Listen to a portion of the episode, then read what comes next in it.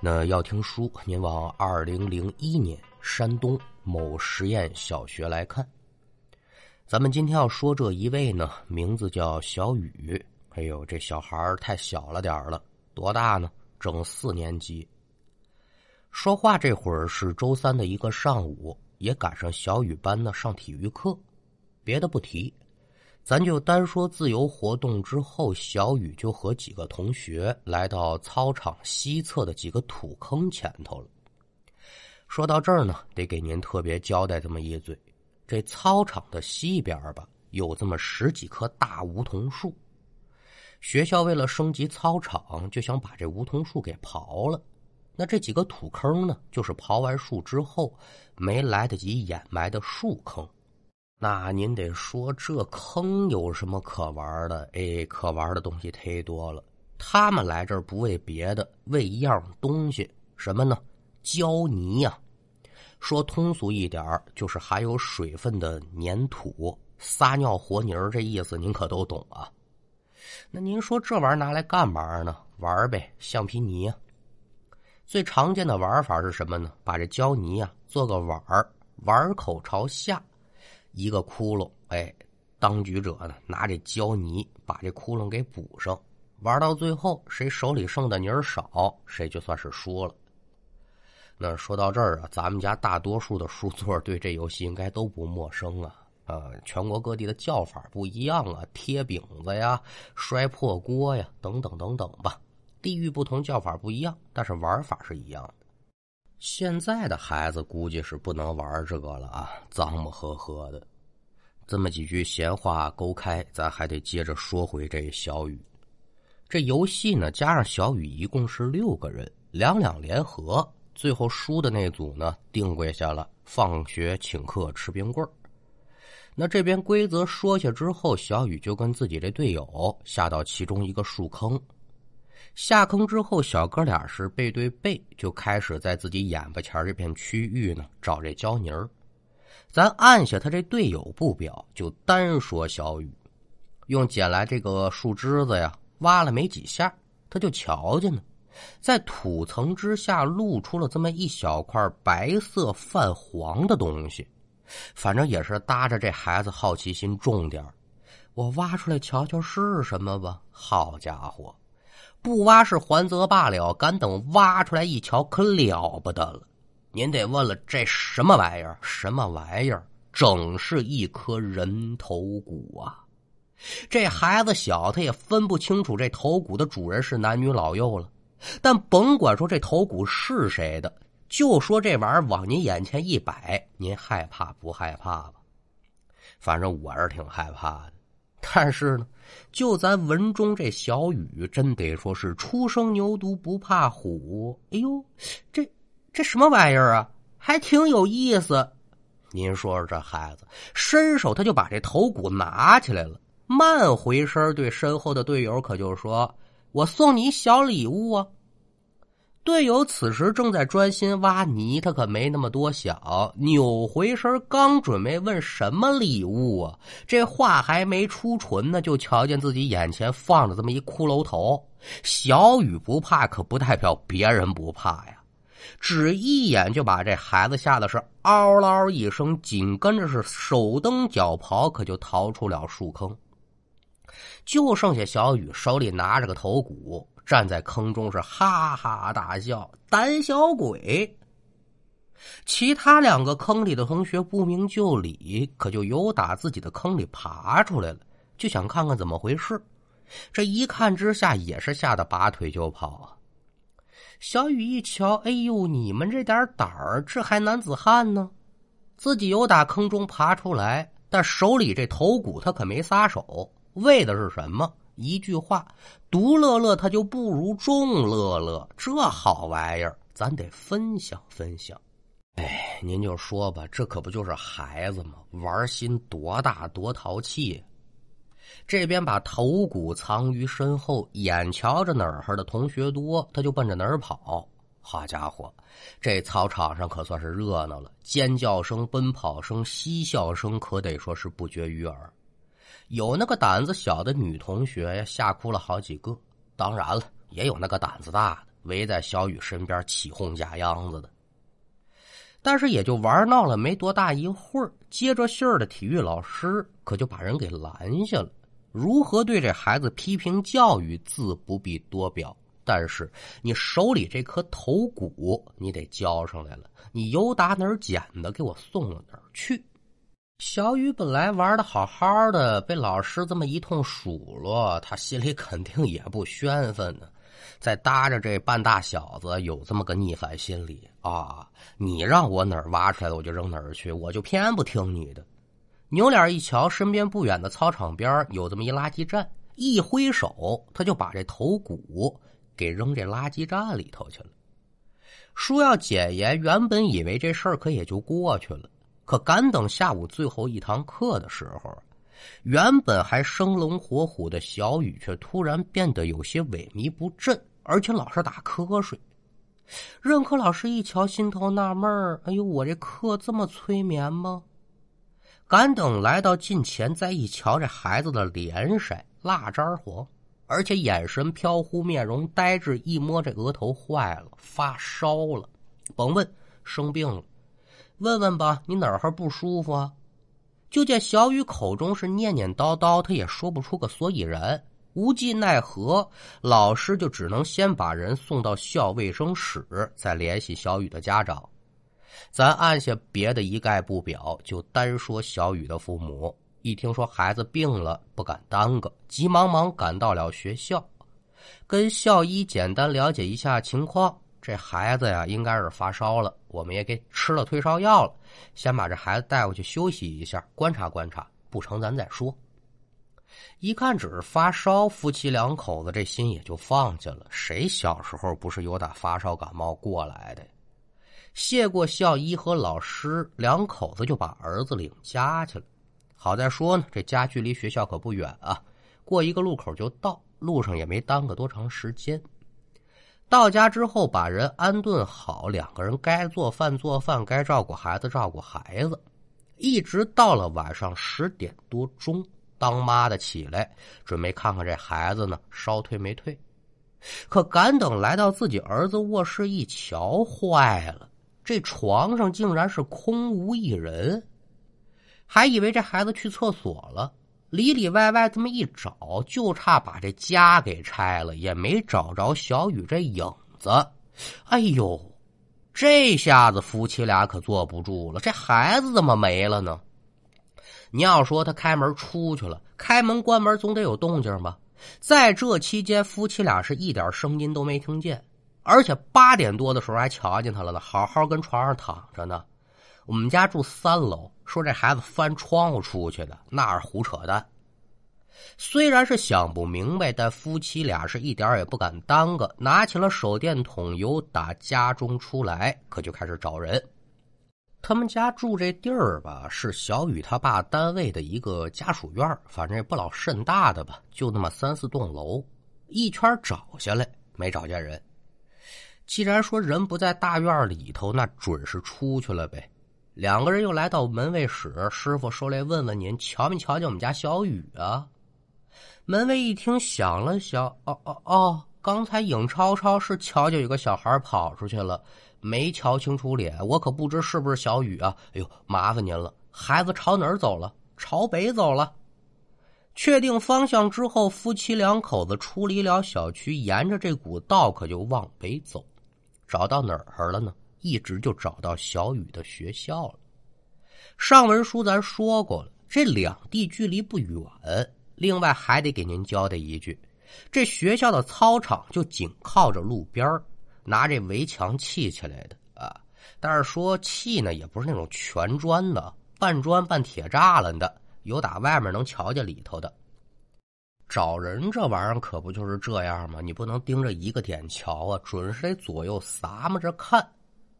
左右仔细观瞧，也就在这个时候，小雨他妈就看见远处的操场之上有人影晃动，下意识拿手电筒这么一照，只一眼，小雨他妈就一把将身边正在朝前走的丈夫给拉住了。儿子跟那儿了，哪儿了？话音刚落，小雨他爸顺着媳妇儿的手电光朝操场上一瞧，果不其然。操场上正走着呢。那小孩虽然此时看见的就是个后影但身上这身衣服两口子可认得呀。虽然也不知道这小雨为什么会出现在这儿，但现在人找着了，欣喜还得是大过于疑惑。有心把这孩子叫住，可连喊了几声，这孩子也不理，依旧是自顾自的朝前走。那见此情形，夫妻俩也就顾不上许多，快步来到校门口，向门卫反映了情况，就准备进校找人。可夫妻俩把这话一说完，把这门卫就弄愣了啊！不能够啊！我一直跟着看着呢，没人进校门呢，你们瞧错了吧？哎呦喂，我们家孩子们怎么能瞧错呢？他不是从校门进的，许是翻墙进来的呢。甭管怎么说，现在人在操场上呢，您得让我们进去。门卫一瞧夫妻两个人焦急的样子，应该也不是撒谎，没有必要再追问了，领着两个人上操场。一路无书，三个人来到了操场之后，循着刚才小雨行进的方向一瞧，就见这孩子正在操场边那垃圾堆里头啊，弯腰低头，不知找什么东西呢。三人见状是急忙忙跑过去把人拦住。再一瞧，小雨呢，整个人这状态跟之前没什么区别，依旧是目光涣散，表情呆滞。看孩子这样，那当父母的肯定得问呐：“哎呀，我的儿，你怎么跑这儿来了呢？”这爸妈都快急死了。可小雨听见爸爸妈妈跟自己讲话呢，他没做什么回应，口中依旧是不停的念叨：“嗯，没了。”找不着了，那三个人自然是不明就里呀。孩子，你找什么了？这里面没嘛呀，不都是垃圾吗？您再看这小雨，接着说，没了。我明明就放这儿了，不行，今儿个我必须把它找去。他这话说的也不清不楚，咱也不知他到底要找什么。一旁的门卫见啥也问不出来，就对两口子说。咱学校这垃圾站呢，每天下午放学之后，那市政的垃圾车就来清理，然后统一到附近的市政设置的垃圾站呢回收去。咱别管这孩子丢了啥，现在想找那是够呛找得回来了。劝劝孩子吧。话虽如此，夫妻俩呢也是这么想的。但甭管怎么劝，这孩子一根筋，找不着了，这没有了。也得说是爱子心切吧。一见如此，心琢磨着这孩子肯定是丢了什么贵重的东西了。没办法，小雨他爸呢就向门卫打听这垃圾站的具体位置。门卫一见劝说无果，就说这垃圾站的位置呢，好像就是从这儿奔南走吧，再拐几个弯，具体我给您说不清楚。好家伙！这位置就说了个大概齐，这一说不要紧，您再瞧这小雨，如同打了鸡血一般，撒腿可就往这校外跑。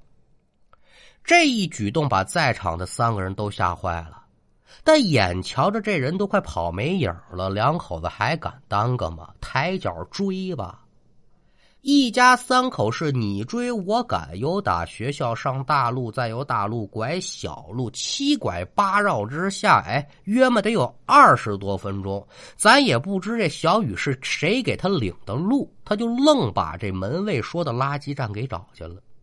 说是政府设立的垃圾站，其实也是露天地儿，就是面积比较大。那您琢磨吧，这两口子孩子上四年级啊，大概其这岁数跟我也就差不多。他再怎么能跑，他可跑不过孩子呀。两个人呼哧带喘的追到了儿子之后，这小雨就已然在垃圾堆里面翻找开了。这垃圾站里什么垃圾都有，这味儿肯定是好不了啊。但看这小雨是丝毫不受影响，哎，这是脏啊，是干净的，他也不管那个呀，反正就是翻，就是找。眼见得儿子这般模样，当爹妈的心里能好受吗？有心想阻止，说儿啊，你跟爸妈说你丢什么东西了，咱不找了，再给你买不就完了吗？但这小雨啊，不听说，不理不睬，就跟那儿找。找来找去，约么得找了有十来分钟，找着了，我终于找着了。一听这话，夫妻俩连忙朝小雨的手上看，不成想啊，这一看，吓得夫妻二人一屁股就坐地上了。那您说这孩子找什么出来了？这玩意儿还用说吗？您列位都是会听书的啊，也都比学徒我聪明。非是旁物，正是下午被小雨丢进垃圾堆的那个人头骨。眼瞧着儿子手里拎着个骷髅头，好家伙！害怕之余，就肯定想让这孩子把这东西给扔了。可还没等说话呢，小雨是大步流星的，可就跑出了垃圾站。夫妻俩，你瞧瞧我，我看看你，这怎么办呢？怎么办？起来追吧！一直追到学校操场的院墙外，再一看，就发现小雨啊已经到操场里面了。两口子这边又再找到门口，跟着追进操场。找了一大圈之后呢，发现小雨晕倒在一个树坑里面，手中这骷髅头不见踪影。到了这会儿，也就顾不了那么许多了，把人从坑里抱出来，急忙忙的送医院。检查之后，万幸呢是这孩子并无大碍，而且一夜之后这孩子的烧也退了，恢复的也算是不错。见小雨恢复了呢，这当爹妈的肯定得问呢。还没等两个人开口呢，这孩子是一脸惊惧的哭诉：“爸爸妈妈，我我害怕。”两口子也不知发生什么了，只能是连着哄，带着安慰的呗。费了好大劲儿，这孩子的情绪安抚下来，他就把自己的所遭所遇给说了一遍。那你要说小雨种种异常的举动，所谓何故呢？为何要深夜寻头呢？这书还得从那颗头骨开始说。就在下午，小雨将那头骨丢完之后，他就感觉自己这脑袋昏昏沉沉的，周围这些个景物啊也是模糊不清。也就在模糊之间，小雨就看见呢，在自己身前站着这么一高一矮两个人。辨不清楚男女，也瞧不真主样貌。之后呢，这人就被送到了校医室，后来呢就被爸爸妈妈给接走了。这期间，这两个人始终就在他身边，他也不说话。有心想问问你们俩是谁呀，却发现自己口中发出的声音都是含混不清的。直到深夜时分，小雨就感到自己的意识逐渐开始变清醒了。再一瞧呢。这一高一矮两个人就在床边站着呢，而此时的小雨也瞧真住两个人的面貌了。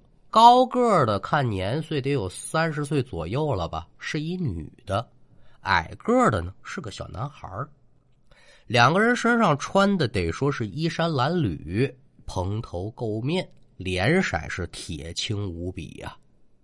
有心想问问你俩是谁呀？却突然瞧见这小男孩的脑袋呀，咕噜噜噜噜，叭，掉了。这场景，小雨可害怕了。就听眼前这女人开口说了：“你把我孩子这头弄哪儿去了？你赶紧给我找。”闻听此言，小雨吓得是连忙点头，心中就剩下了一个念头：赶紧给人找人头去。这才有了咱前文书说到的这孩子种种异常的表现。至于说如何出的家门，怎么进的学校，小雨是一概的不知。他就知道这俩人一直领着他走，直到最后找到那颗头骨，小雨就见那孩子的头呢，嘚儿又长出来了。最后啊，小雨由这两个人领着回到了学校，把这颗头呢又放到了之前挖出来的地方，他就晕过去了。小雨是只知道害怕，不明白其中的原因。但小雨爸妈心里头明镜似的呀，我们家这孩子是让鬼给缠上了。但学校这么多孩子，这俩鬼干嘛独单单就缠上小雨呢？这其中定有缘由吧？再往下一问，两口子就得是又气又无奈了。这事儿既然出了，那就得解决呀。虽然这头骨物归原主了。但你也不保证人本主就善罢甘休。第二天晚上呢，夫妻俩带着小雨又来到学校，把事儿给门卫讲明白了，来到树坑旁，哎，祭奠祭奠，道道歉。具体怎么做的呢？咱就不细表了，民间那一套。总而言之，小雨被鬼纠缠这事儿算是解决了。小雨因为这事儿呢，也被折腾的不轻，爹妈也挺心疼。但一码归一码，小雨拿着头骨吓唬同学这事儿，你就不能善了了。要说这明事理的父母，在成长的过程当中，他得有多重要吧？晓之以情，动之以理，你得把这成破利害的关系给他讲清楚、说明白喽。怎么做呀？带着孩子挨家挨户的给人道歉去，吓唬过哪个同学？登门道歉。学校里面该写检查写检查，该写检讨写检讨，得让你知道知道你做的不对。小雨经此一事也是受教不少，这顽劣之心呢，也就算是日渐收敛了吧。那书说至此，这一段寻头记也就告一段落。